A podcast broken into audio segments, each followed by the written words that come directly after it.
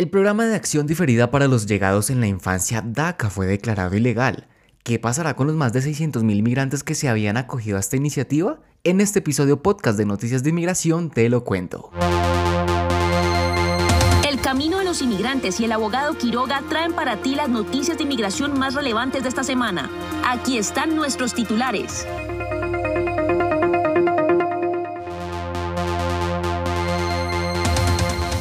Hola, soy Juan David Pavón, productor del Camino de los Inmigrantes y en este episodio podcast te contaré de la mano de nuestro equipo el resumen informativo de las noticias de inmigración más relevantes de esta semana que el abogado Héctor Quiroga ha preparado para ti. Recuerda que estamos en la semana número 40 de este 2022. Por favor, comparte este episodio podcast para que toda la comunidad de inmigrantes se mantenga informada y al tanto de los temas más importantes que nos interesan como inmigrantes en Estados Unidos. Suscríbete para que semanalmente reciba nuestros episodios. Estos son nuestros titulares. Mucha atención porque el Servicio de Ciudadanía e Inmigración de los Estados Unidos UCIS empezará a tener en cuenta algunos motivos para negar las Green Card.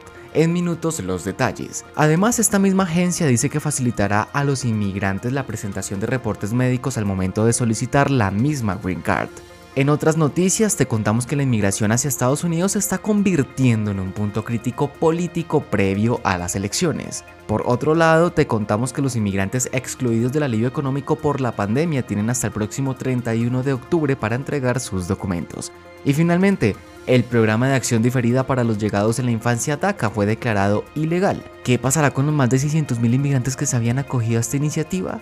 En minutos te lo contamos. Iniciamos con las noticias. El Servicio de Ciudadanía e Inmigración de los Estados Unidos, conocido como UCIS por sus siglas en inglés, empezará a tener en cuenta varios factores puntuales para negar la Green Card.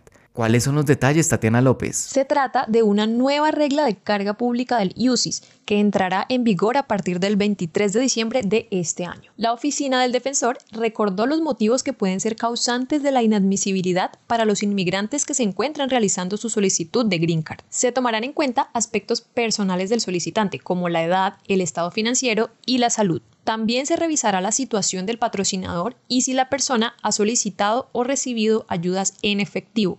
Si el IUCIS determina que el solicitante puede convertirse en carga pública, entonces tendrá la libertad de denegar la solicitud. Sin embargo, hay personas que van a estar exentas a esta regla, como los residentes permanentes legales, los refugiados y asilados, personas que solicitan o renovarán el estatus de protección temporal, un menor de inmigración especial o quienes hayan solicitado una visa T, U o bajo la ley de violencia contra la mujer VAWA. Gracias Tatiana, seguimos con el UCIS porque esta misma agencia dice que también facilitará a los inmigrantes la presentación de reportes médicos al momento de solicitar la Green Card. Rit Hernández. El USCIS está extendiendo la exención sobre reportes médicos que deberán presentar los inmigrantes en la solicitud de la Green Card. Esto se debe a los posibles retrasos en los procesamientos debido a la crisis sanitaria por cuenta del COVID-19. Es importante aclarar que el informe de examen médico y el registro de vacunación deberán ser enviados en no más de 60 días antes de que se presente la solicitud. De la misma manera, los médicos civiles deberán firmar el formulario I-693, el cual confirma que la persona tiene todas las vacunas exigidas por el gobierno estadounidense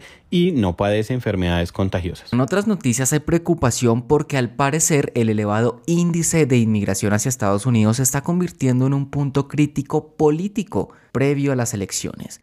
¿Por qué Daniela Villarríos? Esto se debe a que las cifras registradas no han sido favorables, pues los agentes estadounidenses han arrestado alrededor de 2 millones de inmigrantes indocumentados en la frontera con México, una cifra récord con relación a años anteriores. Además, un millón de personas ingresaron legalmente con el fin de buscar asilo. Estos indicadores demuestran que la inmigración se ha vuelto un punto crítico a nivel político y la situación se ha tornado más tensa poco antes de las elecciones de mitad de periodo. Las encuestas señalan que la opinión del público está dividida entre la postura republicana a favor de la deportación y la demócrata, que apoya a los solicitantes de asilo y a otros grupos de inmigrantes. Con las elecciones, los gobernadores republicanos de Florida, Texas y Arizona han enviado a solicitantes de asilo a ciudades demócratas en Nueva York, Massachusetts y Washington. Acciones que han sido aplaudidas por seguidores del Partido Republicano y rechazadas por los demócratas. Entre tanto, la administración del presidente Joe Biden ha condenado estas actitudes señalando que se está jugando a la política con seres humanos. Por ahora, los inmigrantes esperamos la evolución de la situación hasta las próximas elecciones. Gracias Daniela, hay mucha atención con esta noticia porque si tú eres un inmigrante que fue excluido del alivio económico por la pandemia de la COVID-19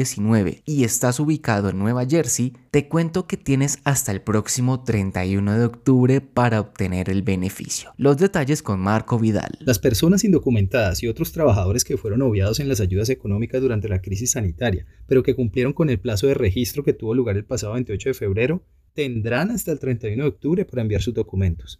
Estos podrán ser enviados a través del Fondo de Excluidos de Nueva Jersey. En efecto, el portal del gobierno estatal afirma que el fondo proporcionará beneficios directos en efectivo, los cuales serán otorgados en un único pago a los hogares elegibles. Estos incluyen a los residentes que vuelven a ingresar al sistema de justicia y cualquier otra persona excluida. Cerca de 35 mil hogares han solicitado este alivio económico y están a la espera de poder conseguirlo. Hay que recordar que este beneficio solo aplica a la comunidad inmigrante que resida en Nueva Jersey. Gracias Marco y prestemos bastante atención a esta noticia porque el programa de acción diferida para los llegados en la infancia DACA fue declarado ilegal. ¿Qué pasará con los más de 600 mil inmigrantes que se habían acogido a esta iniciativa, Laura Acevedo? Resulta que un tribunal federal de apelaciones manifestó que la política de DACA viola la ley de inmigración de los Estados Unidos. Este programa fue una iniciativa que se llevó a cabo durante el gobierno del expresidente Barack Obama y brinda la protección contra la deportación y permisos de trabajo a casi 600 mil Dreamers que carecen de estatus legal.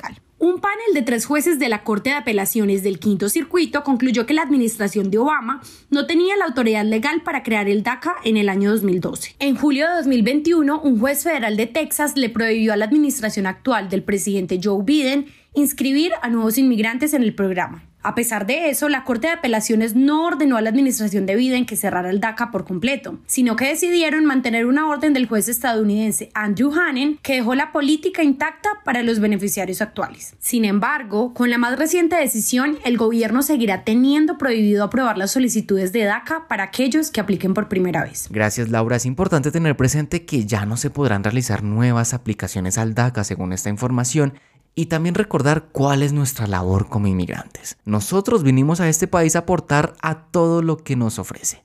Debemos ser la solución y no el problema. Este ha sido el resumen informativo de la semana número 40 de este 2022 que el abogado Héctor Quiroga y el Camino de los Inmigrantes han traído para ti. Recuerda seguir al abogado en todas las redes sociales como arroba abogado Quiroga. No olvides compartir este episodio podcast para que toda la comunidad inmigrante se mantenga informada y al tanto de los temas más importantes que nos interesan como inmigrantes en Estados Unidos. Recuerda suscribirte para que semanalmente recibas nuestro más reciente episodio. Hasta la próxima semana.